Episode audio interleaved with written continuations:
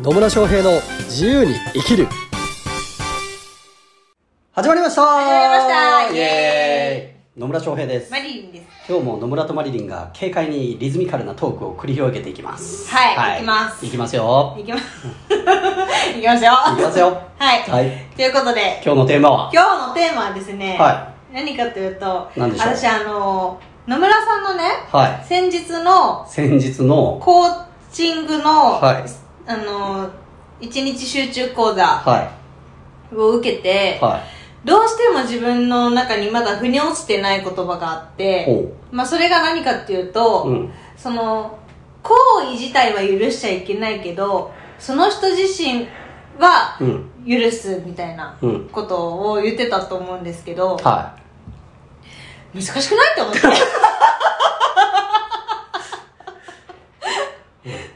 て思って、はいちょっとまだ引っかかってるんですよなるほどね ね喉元にい喉元に引っかかってるんですね、はいなるほどねそうだからそれどういうことなのかなって思ってはあなるほどうんはいそう先日ねコーチング1日集中講座っていうのをやったんですねはい、まあ、朝10時から夜8時まで10時間みっち10り時間そしてたった1日なのにとても素晴らしいコーチになれてしまうという、うんすごい講座があるんですよありねますね、あれはすごい 自分で言うのもなんだけどあれはすごいうん私がやってる講座の中で一番好きなのがコーチング講座なんですねそうですね、なんうんか年々、年々って回数を重ねるごとにうん良くなってる気がする あ当りがとうたりござい前ますなんです けどお褒めいただきありがとうございますすごいな上から目線になっちゃった本当ね、うんまあ、特に6月にそのスティーブン・ギリガン博士って私がこうコーチングというかな、まあ、心理学とかで一番影響を受けている方のが来日されて講座と合宿受けてきたんですけど、うんまあ、それの影響もあってね、まあ、さらに私のコーチング1日集中講座はブラッシュアップされうんうんましたねうんそうなんですよそうですねでその中で言った言葉として何かしらこう自分に危害を与えたりとかなんか自分にとって良くないことをする人うんまあしたした人って、まあ、誰しもあるとは思うんですよ、うんうんね、傷つけられた、まあ、物理的になもあればこう精神的に傷つけられただったりとかなんか裏切られたみたいなでうーんそういう人も許していきましょうみたいなのはまあよくあるんですよね、うんうんありますねよくありますうんうんさあセラピーだったりとかっていうので、まあ、許していくプロセスをやっていくっていうのは、まあ、よくうんありますうんでうーんまあその中で行為自体を許す必要性はなくてうん例えばね殴なんか本当にこう理不尽に殴られたら、うんその行為自体をいや殴るのもいややっぱそれはその人にとって必要だったんだろうみたいなんでそれ自体がいやダメなもんはダメでしょっていうふうにうん考えていいよと。うんね、だからすべなんか許すとか全てを受け入れましょうとかあのなんか変な博愛主義みたいな、 ね、全ての人は善人だから全てを受け入れましょうみたいな釈迦ではないねっていうふうに思う必要性はないよっていう話なんですよ、うんやっぱりこうねうんとまあ、究極的に言うと、うんいいも悪いもないし、うん善も悪もないんですよ、うん究極的にはね究極的にはねそれはただそういうふうなラベル付けというか意味付け解釈をしてるだけの話なので、究極的にはいい悪いもあの正しい間違ってるも正義も悪も本当はないんですけど、うんうんとはいえですね、この社会人間って社会的な動物なんですよう、んうん社会的な動物なので自分がやっぱ人に危害を加えたりとかっていうのはやはりそれは褒められた行為ではないっていうのは、うんうんまあ、当たり前にあるわけなんですよ、うんですので、えーそういうなんか危害を加えられた傷つけられたなんか裏切られたとかっていうその行為自体は あのそれまでねあのいやそれは人それぞれだからって許す必要性はないただ人には人のその時の状況だったりとか、まあ、感情的なものもあれば、うんまあ、金銭的にどうとかっていうのもあるかもしれないし、まあ、いろんなものがあると思うんですけど、その人自体がじゃあ100%の悪かっていうと、うんそうではないうんうんわけですうんよそうです ね人間はいろんな面を持ってるんですね、なので、まあ、すんごい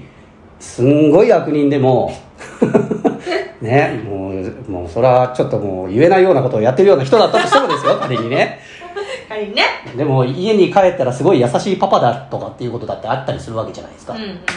なんで、人のその行為だけを見てとか、その行動、あるいは一面だけを見て、その人の全てを決めるのは、それはやっぱそれで違うっていう話なんですよね。うんうんその人はその人として生きているんだからそれ自体はまあ許すっていうよりはなんつうのかなそうなんだなって受け入れるっていう感じですよね、うんうんうん人としてね人としてね行為はダメなものはダメって言っていいんですよ、うんその後もなんかまた殴りかかろうとしたら、そら赤やろっつって 止めたらいいし、うでですけど人として100%悪人であるとかここねこもうこいつなんかもう人間のクズだみたいな ふうにラベルをつけるのはあくまでもそれは自分の解釈でしかないっていうところなんですよだから人として、まあ、確かにあまりい自分にとって関わりたくないっていう人もいると思うんですけど、うんうんとはいええっと、逆に自分も相手に対して何かしらこう嫌なことをしてる可能性だってあるわけなんですよね。それはあの相手が気づいてるか気づいてないかとか意識的か無意識的かとかわかんないですけど、んうんっていう自分にもその面があるわけだ。うんうんって考えた時にこう人としてはお互いに許し合うっていうことをする方があの健全な関係でいいやすいっていうことです。で最終的にはまあ本当に人を許すっていうのは何をしてるかっていうと、まあ、実際は自分を許してるんだけどね、うんうんそうですねうん、要はなんかねあの人は嫌な人だとかっていうのをうんずーっと持ち続けて「あなたは幸せですか?」 っていう話ですよ「あいつ嫌なやつだな」っつってね「あれは許せない許せない」ってずーっとそれ抱えてて「あなた自身幸せですか?」いう話ですよ幸せじゃないですよねそう人に対して何かしらこう、まあ、怒りなりなんかその許せないとかっていう感情だったりって持っちゃダメってことではないんだけど、うんそこにとらわれてるのってあんまり幸せな状態とは言えないんですよね、うん変な、まあ、要は執着になってるっていうことなんですよ、そうですねうん、その人に対しての執着なんですよね、で、えーこれ何事もそうなんだけどやっぱ執着をしているこだわって変なこだわりを持っちゃってるっていうような状態って、あまりこう健全な状態ではないんですよ、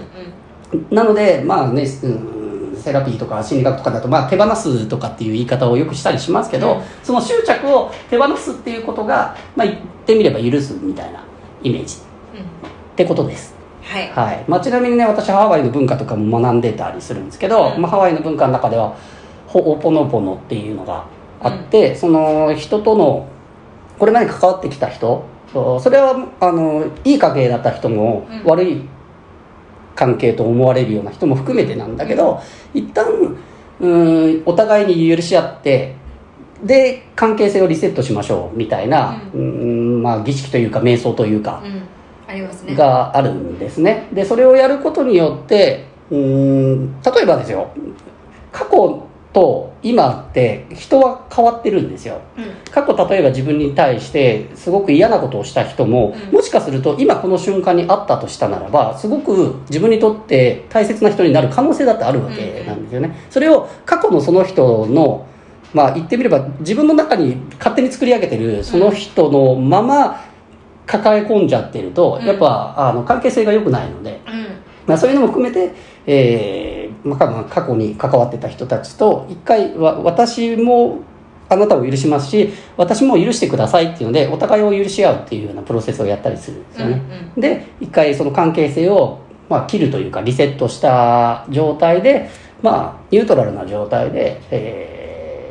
人とのこう関わりをさらにつなぎ直していくっていうようなのもやっててこれやるとね結構すっきりするんですね。すっきりしますね 私もやったことあるんですけどあすっきりするんですよう。んそうなのであの変に自分の中でそのい嫌な像とかを抱え込んでるとそっちに引きずられちゃうのでそれを手放していく、まあ、それがある意味許すだっていうことだと思ってもらえばいいんじゃないかなと思いますそうですねはいはいそうなんですなんでねうーんそうそう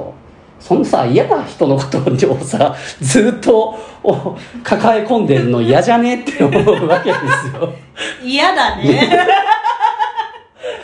だったらそこも許した上でう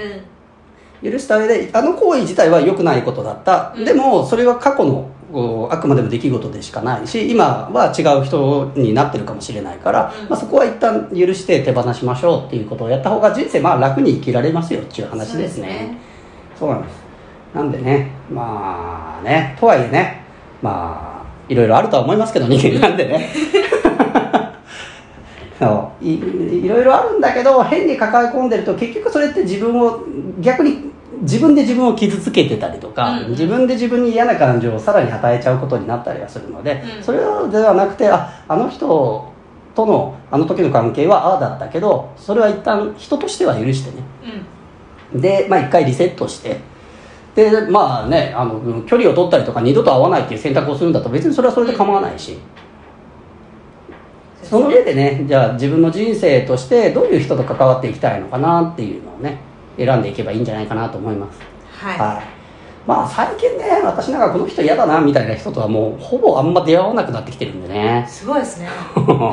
ぼね、まあ、ゼロとは言わないですうんうよ。んゼロとは言わないけど、まあ、なんだろう、私の周りにいる人みんないい人。幸 せです幸ねせですよ。そうそう。でもそれは、私自身がそうやって、まあ、人を許すというかな、まあ、なんかいろんなしがらみだったりとか、うんこう、感情がここじれたことももちろん過去ありますよ。うんうん関係性がなんかぐちゃっとなっちゃったとかっていうこともあるし、はいまあ今もゼロとは言わないんだけどでもその度ごとにあそれはそれなんだなって思いながらねその人のおなんか嫌な面だけ見るんじゃなくて本当にこう一旦受け入れて許して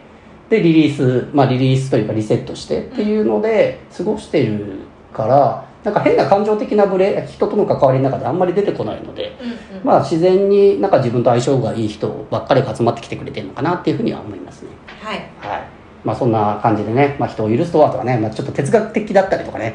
なところになってくるんでね、うんもっと詳しく聞きたい人は、コーチング一日集中講座に来てくださいってはいいうことになります。やりますもう一日でね、もう本当、そんじょそこらの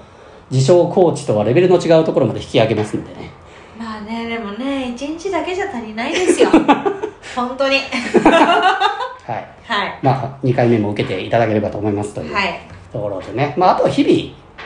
そういうね学んだことを実践していくっていうことが大事ですかね、うんうん、なんでねまあ人を許すまあそれは究極的には自分を許すとか自分を癒すっていうことになってきますよという話にはなります、はいはい、この辺ね語り出すと本当長くなります しとはいえどうしてもあの人のことが許せないんですこだわっちゃうんですみたいな人はね、うんあの私のがっつりとした深い深いコーチングセッションを受けてもらうとそれが解消できるかもしれないですねそうですはいね、なんでコーチング一日集中講座受けるもよし私のコーチングセッション受けるもよし本当ね過去のトラウマとかもねうん全然解消するんでね、うんはいもしそういうのに興味ある方はまあ連絡いただければと思いますはいというわけで今日も最後までお聞きいただきありがとうございまあすりがとうございますまたね疑問とか質問コメントなどありましたらコメントメッセージいただければと思います、はいそれではまた次回お会いしましょうさよならあ